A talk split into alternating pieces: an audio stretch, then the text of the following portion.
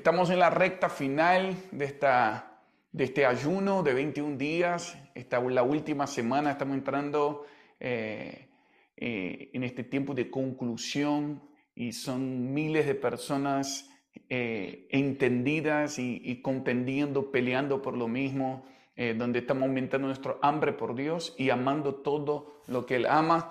O sea que junto con Mariano, con Benji, estábamos detrás de escena antes de grabar. Eh, hablando de todo lo que el Señor nos está revelando y, haciendo arder el corazón por el plan de Dios, específicamente con Israel. Entonces, en, este, en esta conexión queremos hablar un poquito de por qué estamos ayunando también por la salvación de Israel y por qué tanto énfasis en este tiempo que Dios está trayendo sobre eso, porque creo que es algo que estuvo sellado por un tiempo y, y que quizás era para una parte de algunas personas que entendían, pero creo que ahora es una urgencia del Espíritu que haya un entendimiento corporativo, que todo el cuerpo de Cristo pueda entender el plan de Dios y de lo que va a ser la importancia de Israel en los últimos tiempos. Y, aquí estamos para profundizar esto.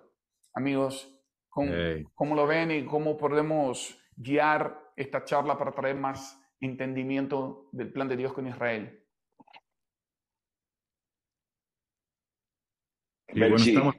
Sí, Tú, tú eh, habla, Mariano, te escucho. Siempre nos pasamos ahí. No, una alegría estar. Bueno, preparo el camino y lo dejamos al Benji, pero feliz en este ayuno. Eh, pensaba en esto de Juan 4 cuando los discípulos le preguntan a Jesús, ¿por qué no comes? ¿No? Y quizá alguien está, está diciendo, ¿por qué están ayunando? Y Jesús dijo, mi comida es hacer la voluntad del Padre. Y mm. creo que y Jesús dijo, ustedes creen que falta cuatro meses para la cosecha, dice ahí, ¿no? En, Juan 4, y Jesús dice, pero los campos ya están blancos y es tiempo de cosechar eh, lo que otros sembraron. Y yo creo que básicamente en eso resumo lo que estamos hablando y este tiempo que estamos comiendo la voluntad del Padre. Amar Israel, orar por Israel, es perdernos en los negocios del Padre, es amar la voluntad del Padre eh, esta es la hora, los campos ya están blancos, eh, es el tiempo. Eh, creo que estamos cosechando lo que otros sembraron. Esto es fruto de generaciones y generaciones por dos mil años. Oraron por las profecías que se están cumpliendo en nuestra generación. Entonces, creo que es eso, ¿no? Comer la voluntad del Padre y, y orar por Israel es eh, ver lo que el Padre está viendo, ¿no? Ahí en Isaías 62 dice, el Padre dice, yo no callaré hasta no ver la restauración de esa tierra, de ese pueblo y de ese propósito. Yo no descansaré. Entonces, estamos perdidos en los negocios del Padre, ¿no? ¿Por qué, ah, quizá alguien diga, ¿por qué por Israel y no por, en mi caso, por Argentina o por nosotros? Bueno, el amor no busca lo suyo, ¿no? El amor eh, está, quiere amar lo que el Padre ama y estamos perdidos en sus negocios. Y cuando amamos lo que Él ama, Él se ocupa de nuestras cosas. Así que quiero eh, bendecir a todos los que están haciendo el ayuno. Estamos comiendo la voluntad del Padre, se están acelerando los tiempos, vamos a cosechar lo que otros han sembrado. Y bueno, por eso es tan importante hablar de Israel, que es la voluntad del Padre. Así que ahí le paso a, a Benji para empezar a, hablar sobre el misterio, lo que Pablo llama en Romanos 11 el misterio de Israel que no podemos ignorar.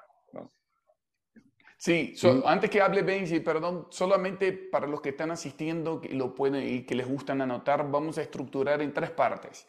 Vamos a hablar por, de la elección de Dios por Israel, por qué Dios eligió a Israel y cómo tenemos que estar de acuerdo con la elección de Dios. Después vamos a hablar de qué significa la plenitud de los gentiles y la plenitud de Israel y, de la importancia, la conexión que hay entre la Gran Comisión e Israel. Y por último vamos a hablar de cómo ser guardas, cómo ser guardas día y noche del plan de Dios en la tierra. Así que arrancamos con la elección y Benji nos, nos introduce y, y, vamos con todo. Sí, la, la elección de, como dices Mariano, Pablo lo llama un misterio, el misterio de Israel. Yo creo para adentrarnos a profundidad, para llegar a, la raíz del misterio, tenemos que saber que también hay otro misterio llamado el misterio de la iniquidad. Y el misterio de la iniquidad con el misterio de Israel están peleando y poniéndolos a ambos nos revelan la plenitud de lo que está en el corazón de Dios, porque el tema de Israel tiene que llevarnos al conocimiento de Dios, no a un fetichismo de Israel, ni, ni idolatrar a Israel. Se trata del conocimiento de Dios. Israel desde el principio le dijo a Abraham, eh, cuando escogió Dios a Abraham, dijo, tú vas, tú vas a ser el predicador del Evangelio, yo quiero, yo quiero salvar al mundo y Israel va a ser, te voy a dar una familia y una nación para salvar al mundo. Yo estaba pensando en la gran comisión desde Génesis, cuando le dijo, tú vas a ser el vehículo. Entonces, Israel no es el fin, es el vehículo para salvar al mm. mundo. Final, tanto Israel como los gentiles, el fin de ellos es, es Dios. Entonces, por eso es un misterio, porque tiene que ser revelado por el Espíritu. Y cuando un misterio no es revelado, entonces se vuelve una piedra de tropiezo. Dios hizo a Israel y a Jerusalén una piedra pesada. Dice Zacarías 12, 3. 12, 2 y 3. Dice, yo voy a poner a Jerusalén como una piedra pesada, va a ser como la papa caliente, que las naciones no van a querer asociarse con ella, porque a quien lo toca destruye. Asociarte con Jerusalén va a ser muy costoso ponerte a favor de ellos. ¿Y por qué? Porque hay una contraparte que tenemos que entender, que es de donde proviene el antisemitismo, que es la, el misterio de la iniquidad y comienza con Satanás tenemos que entender que hay dos Jerusalenes. La primera Jerusalén es la que habla hebreo, la, la Jerusalén celestial, que es la nueva Jerusalén, que es el cielo, que empezó antes del mundo, donde Dios habita, es el mundo, el cielo creado por Dios.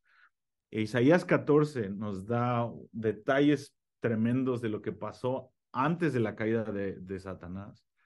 Y Satanás vio a Dios sentado en su trono en la ciudad sentada en el monte que es la Nueva Jerusalén. Mm. Y él ah, dice que tuvo codició, dijo, yo quiero poner mi trono y ser como el Altísimo. Entonces sabemos la, lo que pasa, él se revela, es echado con una tercera parte de, del, ah, del cielo de los ángeles y es echado a la tierra y después tenemos el jardín del Edén en donde es puesto ahí y Dios le da permiso de tentar al hombre. El hombre le da el dominio que se le dio en la tierra y ahora él tiene dominio sobre todo la potestad del aire. Pero aquí es donde entra la belleza de Jerusalén, sin el fetichismo de una raza.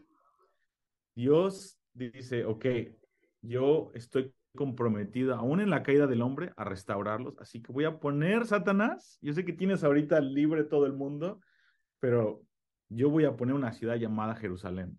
Yo voy a poner una embajada del donde te eché voy a poner una casa blanca en la tierra. Entonces Jerusalén mm. empieza, aún antes de que posean la tierra, Dios llama a Jerusalén, porque es una réplica de lo que está arriba para representar el gobierno de Dios y son buenas noticias. Tenemos que amar a Jerusalén porque es la huella digital de Dios de yo no me he dado por vencido con el hombre, yo los voy a salvar.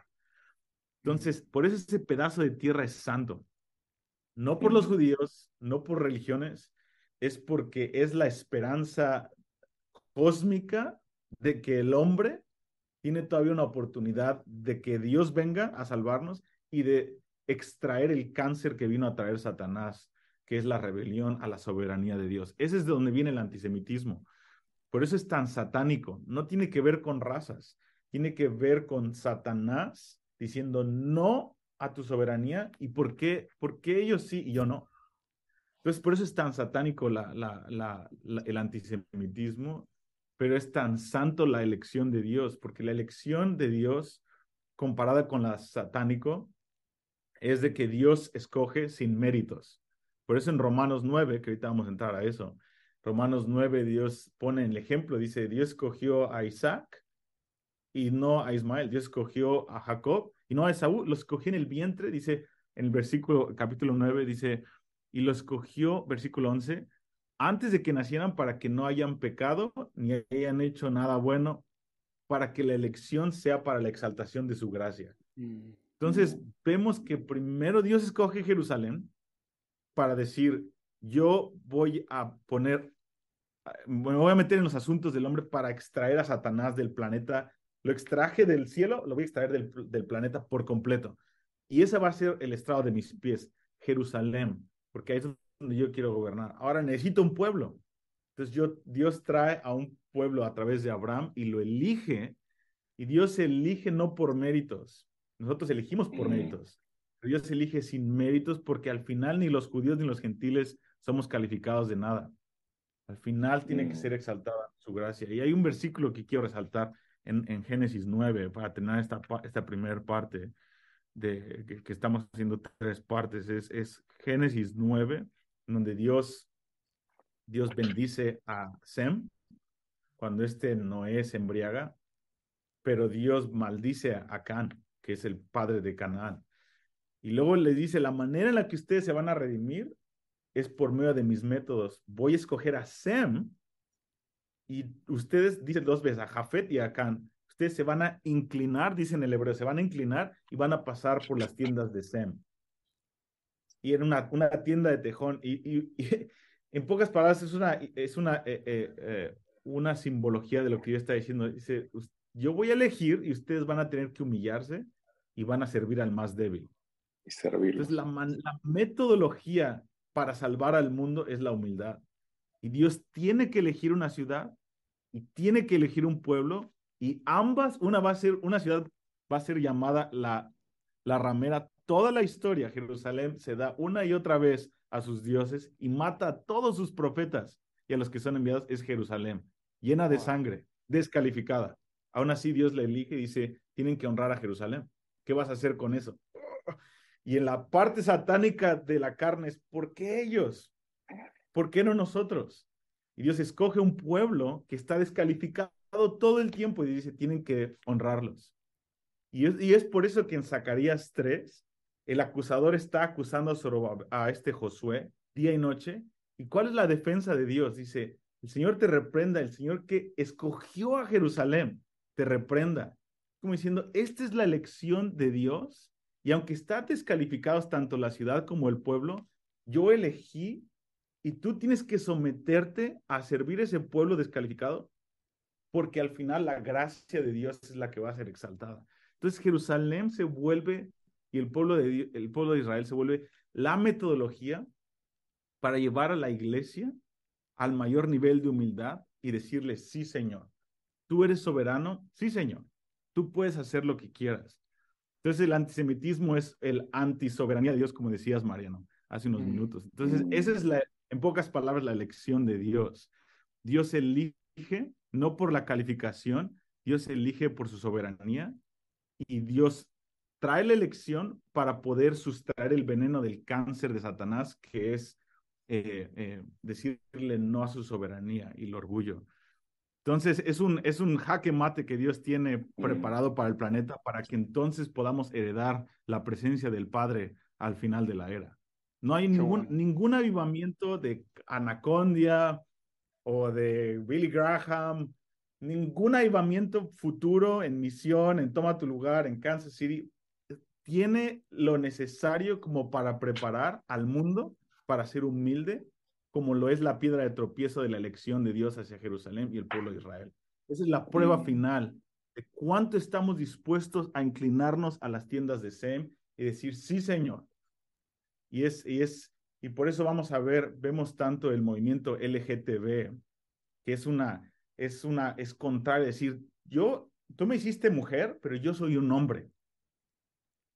No importa lo que hayas elegido, sí. Sí, no me importa, es, estoy contra ti, es anti Dios. El antisemitismo, a final de cuentas, es anti Dios. Termina haciendo guerra contra el Cordero. Por eso estamos en un momento tan histórico en donde Dios nos está empezando a preparar para tener esta conversación global. ¿Vas a aceptar mi soberanía o no? Con un pueblo que no lo merece y con una ciudad que parece estar, que parece ser una ramera ahorita. ¿Vas a mm.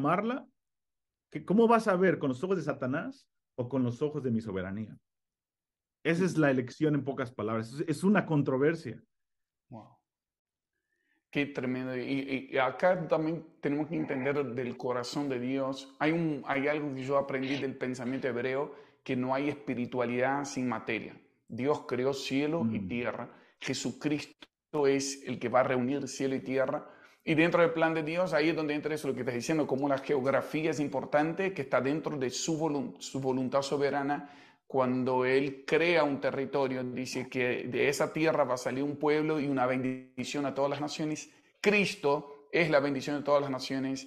Él es el que nos está reuniendo todas las cosas, pero a la vez eh, aceptamos a Cristo, pero rechazamos la tierra y rechazamos el pueblo. Y, es eso lo que hemos visto, como mucho de la iglesia también rechazando eh, el, ecosistema que Dios eligió para que sea el instrumento de redención de todas las cosas. Entonces eso es estar en contra de Dios también. Así que hablemos un poquito de eso, Mariano, de, de la importancia, esa relación que hay, que vemos en Romanos 11, de que Dios no ha desechado su pueblo y a la vez, como Pablo fue muy claro hablando a la iglesia de los gentiles, hablando a la iglesia de Roma, del misterio de Israel, de cómo va a haber una plena restauración de Israel. Y hay mucha gente que tiene esa duda, ¿qué, qué, qué Israel está hablando ahí? Y ahí es muy claro, dice, un remanente escogido por gracia.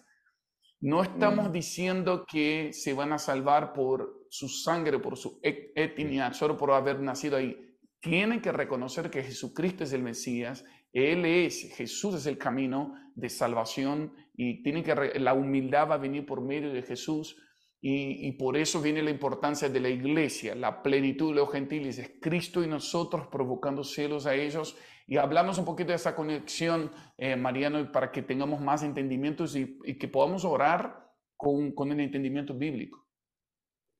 Buenísimo. En, en, esta elección de Dios que, que Benji nos contaba, que al final Satanás, el anticristo, eh, las naciones al final de la era están en contra de la elección de Dios.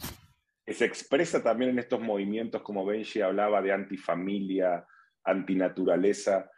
Eh, pero en esta elección podemos resumirlo en Génesis 12, que Dios le dice a Abraham que él elige una tierra, un pueblo y un propósito. Esas tres palabras son claves. Dice, en mi plan, en mi soberanía, yo este plan lo voy a llevar a cabo a través de una tierra, por eso Jerusalén se establece en una tierra. Y en Isaías 62 dice, yo no voy a callar hasta que tu tierra sea restaurada. ¿sí? Es una tierra que Dios elige. Si vos estás en contra de la tierra y la elección de Dios, estás en contra de la soberanía de Dios, un pueblo y un propósito que es bendecir a todas las naciones.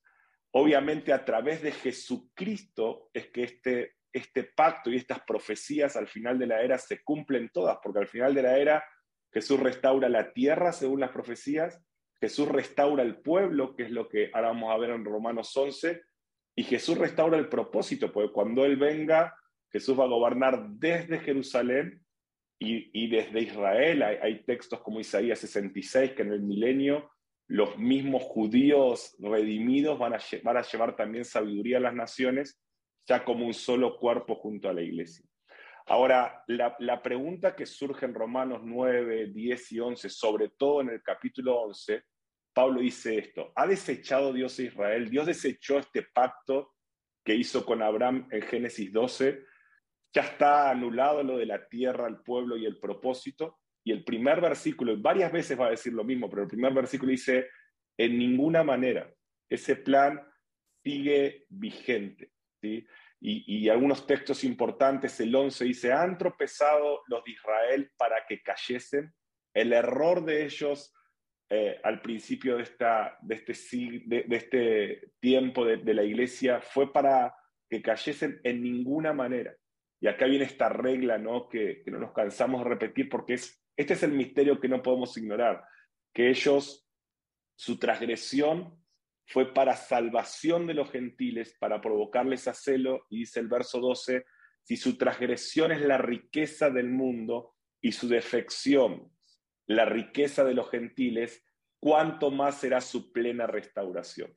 O sea mm. que nos está diciendo que va a haber una plena restauración y cuando esto pase, va a haber una riqueza global. Por esto, Isaías 62, Dios dice, yo no callo, yo voy a poner guardas en los muros para que no callen jamás. Ahora, el verso clave es el verso 25, que Pablo va a decir, no quiero, hermanos, que ignoréis acerca de este misterio. Qué interesante que muchas de las cosas que la Biblia dice que no ignoremos son las que más tenemos como la práctica de ignorar, ¿no? O sea, no sé, 1 Corintios 12, no quiero que ignoren acerca de los dones espirituales. Y a veces le preguntamos a la gente, ¿cuáles son tus dones? No sé de los dones. O sea, lo que Dios dice, no quiero que ignoren, es lo que a veces nosotros o el enemigo logra que ignoremos. Dice, no quiero que ignoren acerca de este misterio para que no sean arrogantes en cuanto a vosotros mismos. Si ustedes ignoran este misterio, van a ser orgullosos, no van a ser humildes, que es esto que Benji nos hablaba.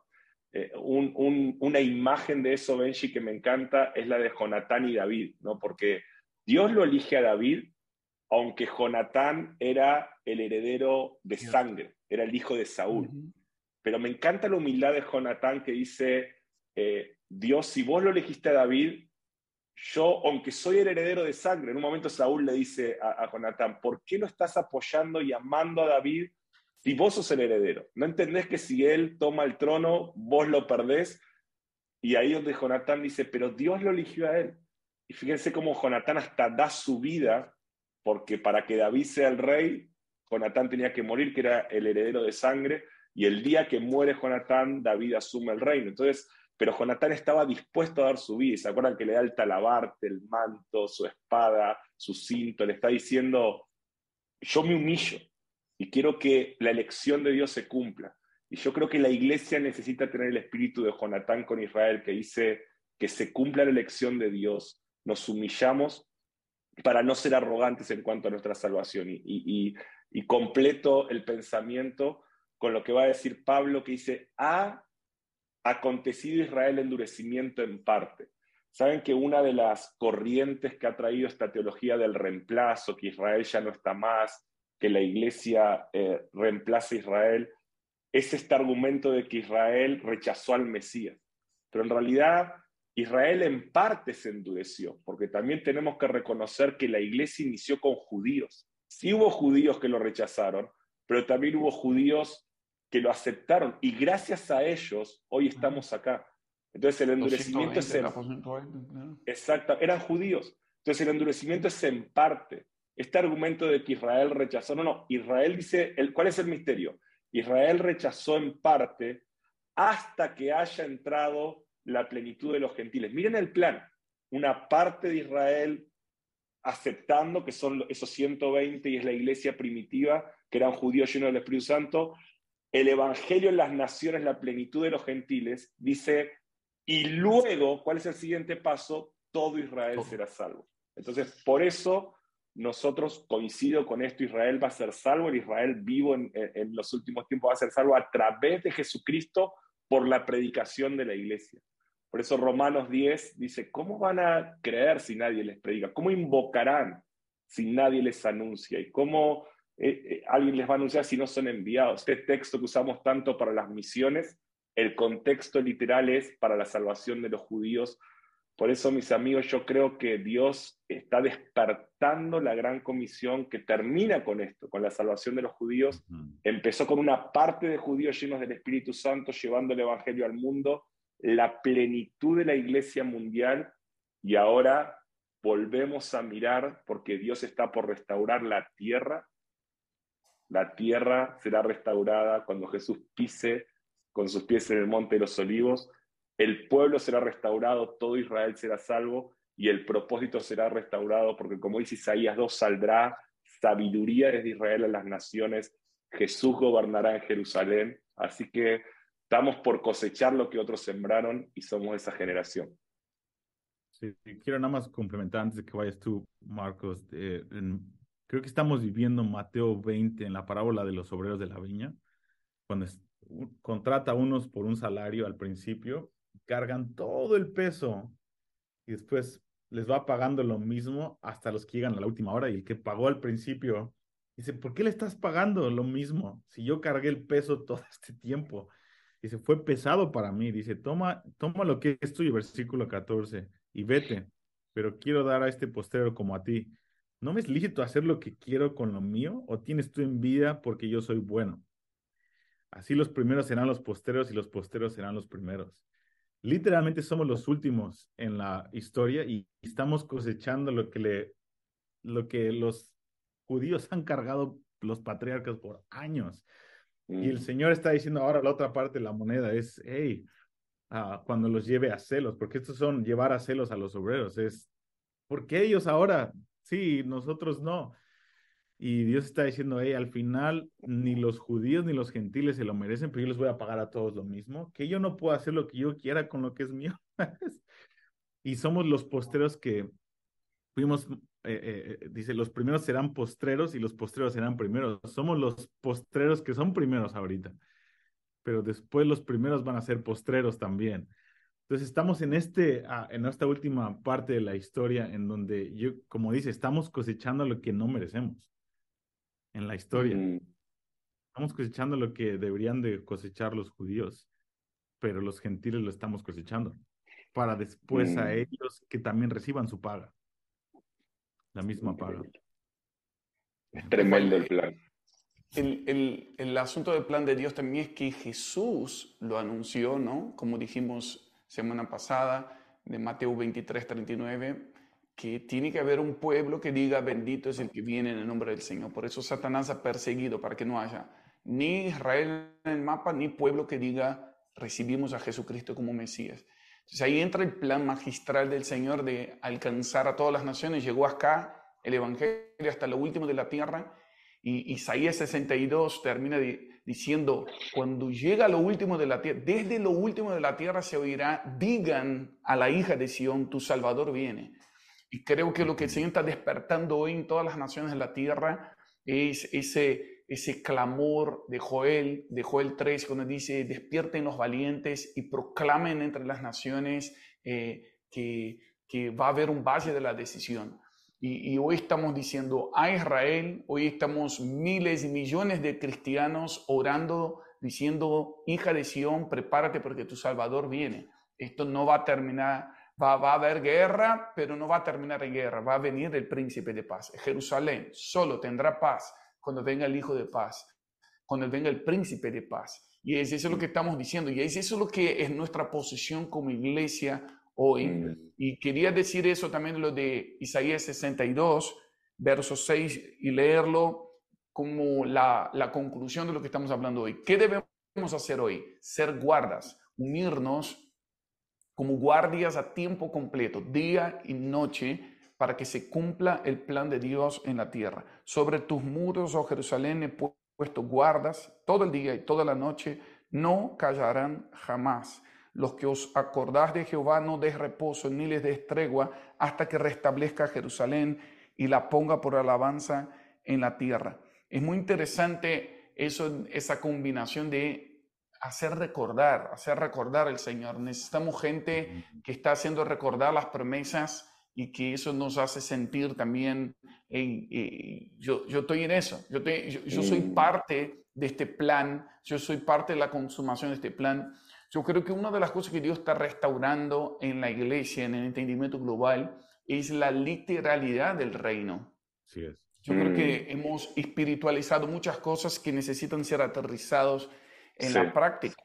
El fin de la gran comisión es el reino de los cielos en la tierra.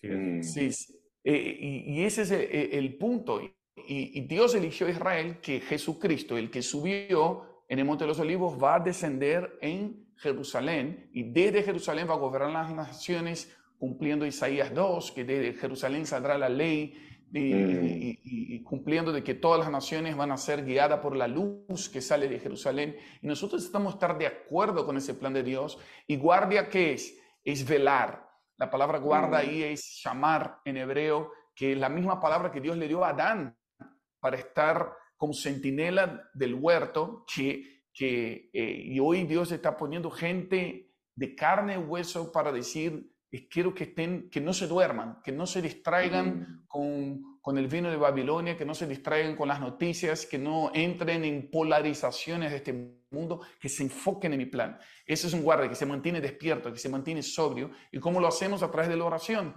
Una oración con entendimiento, hacemos a través de la adoración. Por eso Dios está despertando también compositores proféticos. Canten a, a la hija de Sión, tu Salvador viene. eh, guardias día y noche con adoración e intercesión. Y por eso estamos convocando también en este tiempo de ayuno que se multipliquen los adoradores, que Amén. se multipliquen los intercesores por la consumación del plan de Dios en la tierra. Y sabes qué, amigos, una de las cosas que yo estaba viendo, eh, hablando de controversia, es ver cómo en nuestra generación hemos perdido mucho también lo de la literalidad del reino, porque en nuestro caso del mundo occidente nunca tuvimos contacto con, con un reino, un reino literal. Y cuando yo estaba viendo ahora la coronación del rey Carlos, no sé si ustedes vieron, amigos, pero la, la coronación del rey Carlos en, Inglaterra, yo veía las imágenes, parecía algo del siglo XVIII. Yo me imaginaba que iba a ser algo más moderno, como la asunción de un presidente, pero wow, todo, todo, todo ese protocolo, el carro, la carroza de oro, la, la corona y, y, y etcétera. Eh, primero eso, dije, wow, imagínate cuando estén todas las noticias que sea literal, que hay un rey siendo coronado en Jerusalén. O sea, va a ser noticia mundial, todo ojo lo verá. Y creo que hemos perdido esa noción de algo y, esa coronación me hizo recordar, yo nunca había visto eso en mi generación, pero lo que generó esa coronación fue que también había toda una multitud afuera protestando en contra de la monarquía. Si nosotros no lo elegimos, son nuestros impuestos, no estamos de acuerdo. Y, vi eso. Y, ahí se va a entender cuando Jesús regrese y diga que va a un judío, va a gobernar todas las naciones, cómo se van a levantar en contra. Y hay muchos que están rebeldes en su corazón. Y hoy, ¿qué es adorar e interceder? Es hacer volver el corazón de las naciones para el valle de la decisión. Es como decir, tenemos acceso a la cultura del reino de los cielos hoy. Hagamos recordar que, hagamos recordar que Jesucristo nos hizo parte de la familia real. Somos, ya somos parte de esa familia real. Así como, como en el balcón ahí se puso esos nenitos que ya son príncipes, todavía no, eh, eh, eh, no, no, están ejerciendo una función, pero su linaje es real. Y Dios nos, nos hizo iglesia como linaje escogido, real sacerdocio, nación santa. ¿Y qué es el real sacerdocio? Gente que adora, intercede por la consumación del plan de Dios en la tierra. Así que oramos para que hacen guardias día y noche que están diciendo Jerusalén será establecida. Habrá un rey que va a gobernar físicamente, literalmente, y va a restaurar todas las cosas. Y en Cristo Jesús ya somos linaje escogido, ya podemos ser parte de esa familia real y preparar las naciones para que se consuma el plan, ¿no? Quiero agregar algo con eso que decías, amigo, que llamar esta palabra de ser guardias del, huerto aparece en otros lugares de la Biblia. Esta semana estudiamos acá en Misión. Una de las veces que aparece es en la parábola del buen samaritano. De hecho, la palabra samaritano eh, en el original es cameroní, que viene de llamar, que es guarda. ¿Qué hizo el samaritano cuando a este hombre los ladrones lo, lo golpearon y lo maltrataron y lo dejaron herido? Este samaritano fue el que lo cuidó, el que lo tomó y que, ¿se acuerdan? Lo llevó con el mesonero y dijo, eh, cuídalo hasta que regrese y cuando regrese voy a, eh, voy a eh, darte la recompensa. Entonces, también eso es una figura de lo que va a pasar con Israel. Viene un tiempo donde Israel va a ser maltratado, herido, viene una angustia para Israel, las naciones se van a levantar, el espíritu del anticristo va a haber una gran tribulación muy fuerte sobre Israel y los llamar, los guardas, son los que, aunque otros los ignoren, los que lo van a cuidar, los que lo van a sanar, los que le van a poner aceite y vino, ¿no? que son estas figuras del Espíritu Santo, y somos nosotros. Entonces estamos orando para que Dios levante estos guardas en medio de un momento muy duro que viene sobre Israel. Me hace acordar también la palabra llamar, aparece cuando Caín le dice a Dios, ¿acaso yo soy guarda de mi hermano? ¿Se acuerdan? Eso es también la palabra llamar. ¿Y cuántos de nosotros hoy como iglesia estamos diciendo, ¿acaso yo soy llamar de Israel? ¿Acaso yo soy guarda de Israel? Dios, ¿por qué me estás pidiendo a mí que lo cuide? Y Dios está diciendo, voy a levantar guardas, voy a levantar hombres llenos de aceite y de vino que van a estar cuidando a Israel en el momento más duro y mis hermanos, creo que este ayuno va a despertar ese ejército. Ya está pasando. Hoy hay 5 millones que a su vez se van a multiplicar en otros. Esto es algo que no para porque está escrito, porque Dios dijo que iba a levantar estos guardas. Esto no es un movimiento de toma tu lugar, de casas de oración, de, de misión. Esto no es nuestro, esto está escrito Dios va a levantar un ejército de guardas en los últimos tiempos que van a acelerar eh, el cumplimiento de todo lo que Dios prometió. Y yo no sé ustedes, yo me anoto, yo quiero ser uno de esos. Y oro para que todos los que están escuchando esta transmisión te levantes como un guarda para Israel en la hora difícil que viene, un intercesor, un cantor profético. Y cuando venga la pregunta, ¿acaso iglesia, vos vas a ser guarda de tu hermano Israel? Sí, Señor. Es tu elección, nos humillamos, no somos arrogantes, amamos lo que vos amás y cuenta con nosotros. Wow. Sí, que vamos a tomar nuestro lugar de, guardias. Y me, hacía acordar también que repite también esa palabra llamar muchas veces en Salmo 121, pero hablando de Dios, que Él es el que guarda a Israel. Dice, Él es, mm. ejerce el llamar sobre Israel. Y cómo Dios guarda hoy a través de sus intercesores en las naciones. Así que te parece, eh, si terminamos orando, eh, podrías orar, Benji, activando estos guardias día y noche en, América Latina, en las naciones, todos los que nos estén escuchando ahora, que se comprometan delante del Señor este ejército de millones que nos comprometemos a no dormirnos como aquel que no se duerme por Israel. padre, te pedimos por esa promesa. Yo he puesto guarda sobre tus muros, Señor, y tú eres el que estableces a Júpiter, Venus, la Tierra, la Luna, el Sol, las estrellas. Tú estableciste y nunca se han movido de lo que tú estableciste. Tú estableces el mar y la tierra seca y les pones un guarda, les pones un, los estableces sin moverse. Te pedimos, Señor, que tú establezcas a estos eh, centinelas, estos guardas en el muro de Jerusalén, en el muro de Jerusalén, que no sean movibles, Señor, inamovibles. En el nombre de Jesús te pedimos una osadía inmutable, que las muchas aguas no puedan apagar a esto, Señor, como Cantares 8, que dice, si nuestra hermana fuera como una, ah, como una ciudad, seríamos, construiríamos muros alrededor de ella. Padre, te pedimos esa madurez que salga a relucir en esta generación, la madurez de la iglesia. Te pedimos, Señor, que despiertes eso. Mamás, eh, hombres en el mundo de los negocios, Señor, cualquiera que sea la expresión, Señor, cualquiera que sea su posición, te pedimos que los pongas para interceder, Señor. Danos esa esa carga, danos esa gracia para hacer lo que tú dijiste que hiciéramos, recordarte lo que ya hiciste y lo que quieres hacer. En nombre de Cristo Jesús. Amén. Amén. Amén. Solo quería recordar también a todos los que nos están acompañando en este ayuno de 21 días, que estamos entrando en la última semana y el domingo que viene, el domingo 28, es día de Pentecostés. Creo que estamos contendiendo también por un nuevo Pentecostés global, un derramamiento del Espíritu Santo como nunca antes, antes del regreso de Cristo. Y queremos hacer un cierre, como tener, vamos a tener una conexión en vivo nosotros tres el, el próximo domingo 28 a las 10 de la noche.